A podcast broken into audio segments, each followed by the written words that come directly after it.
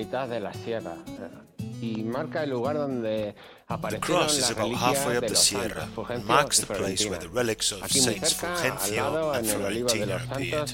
Here, very close, at the side, at the Saint's olive tree, is where the bones of two saints from the Catholic Church were found. They are part of one of the most important families in the history of Spain, known as the Cuatro Hermanos Santos, four holy brothers and sisters. Tourism in Berzocana. Smart tourist signs in audio format.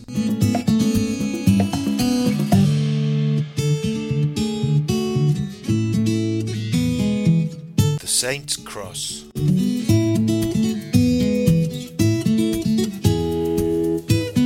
La Cruz de los Santos, the Saint's Cross, foot of the path, indicates the place where the relics of San Fulgencio and Santa Florentina were found, next to the path, beside the Saint's olive tree. We recall that these two figures are part of the well known family of the four holy brothers and sisters Saint Fulgencio, Saint Florentina, Saint Isidore, and Saint Leander.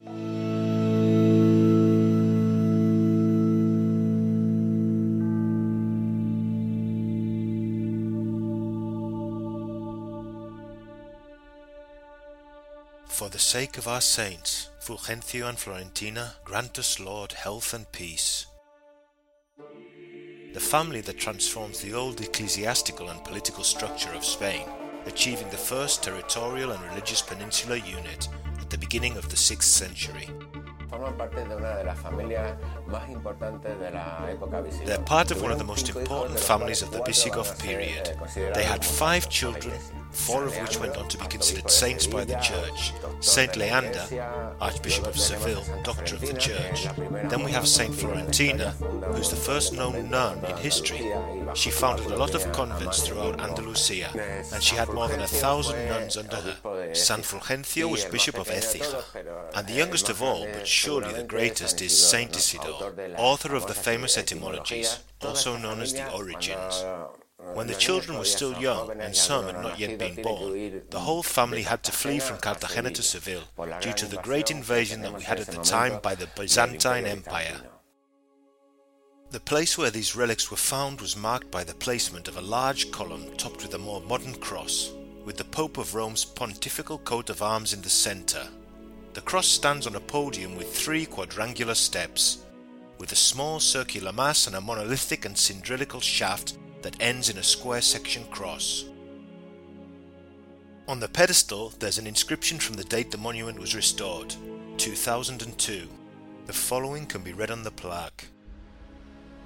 In this place, on October the 26th, 1223, the mortal remains of the glorious Visigoth saints Fulgencio and Florentina, brothers of Saint Leander and Saint Isidore, were found by a farmer in a marble sarcophagus exactly as they were buried by the Sevillian clerics, who moved them in the 8th century from the church of San Juan de la Palma in that city to these Las Villuercas mountains, together with the image of the Virgin of Guadalupe fleeing from the Arab invasion.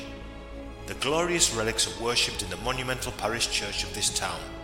This commemorative monument for the apparition of Saints Fulgencio and Florentina, called La Cruz de los Santos, was restored in July 2002 by the Pontifical Brotherhood of the Saints. The patron saints are Fulgencio and Florentina from Cartagena. There were four holy brothers and sisters, Saints Fulgencio, Florentina, Leander, and Isidore. This place also marks the limit between the cultivated land and the natural forest on these mountains. From the cross upwards, we see cork trees first, and then oak trees, up to the foot of the rocks. Downwards, we can see small agricultural holdings, almost all made up of olive trees, although there are also some vineyards. For many researchers, this cross also marks the boundaries of the Toledo bishopric and its attempts at maximum expansion through the lands of Extremadura. The Saint's olive tree, located in the enclosure immediately below the cross, is the largest of all those around it. It's not known with certainty, but at some point during the Muslim domination, the relics travelled from Seville via the silver route to Merida. We do not know why, but on the way to the north they deviate towards the Villuercas mountains. The clerics buried the sarcophagus where the relics were, and they would remain forgotten for several centuries. On the occasion of the 400th anniversary of the transfer of the remains of the saints to their mausoleum chapel, the Brotherhood of Saints Fulgencio and Florentina, the City Council of Berzocana, and the Bishopric of Plasencia requested the granting of a Jubilee year. Pope Benedict XVI declared a Holy Jubilee year from October 3, 2009 to October 26, 2010. And to this day, Berzocana and Las Villuercas continue to worship and remember this entire story through folk songs known as Las Coplas del Ramo.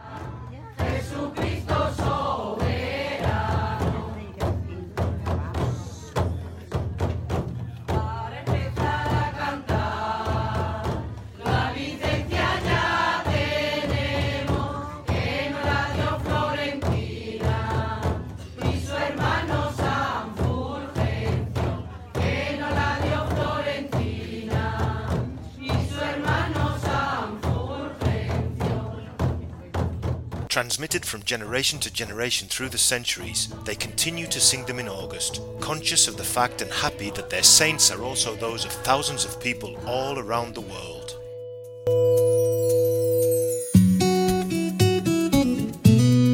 A QWERTY podcast production for Radio Viajera, financed within the framework of the Project for the Development of Smart Villages of the Government of Extremadura and the European Union with the support of the Berzocana Town Council. Miguel Urbina, Lorenzo Serradilla, and Pablo Serrano have participated in this episode.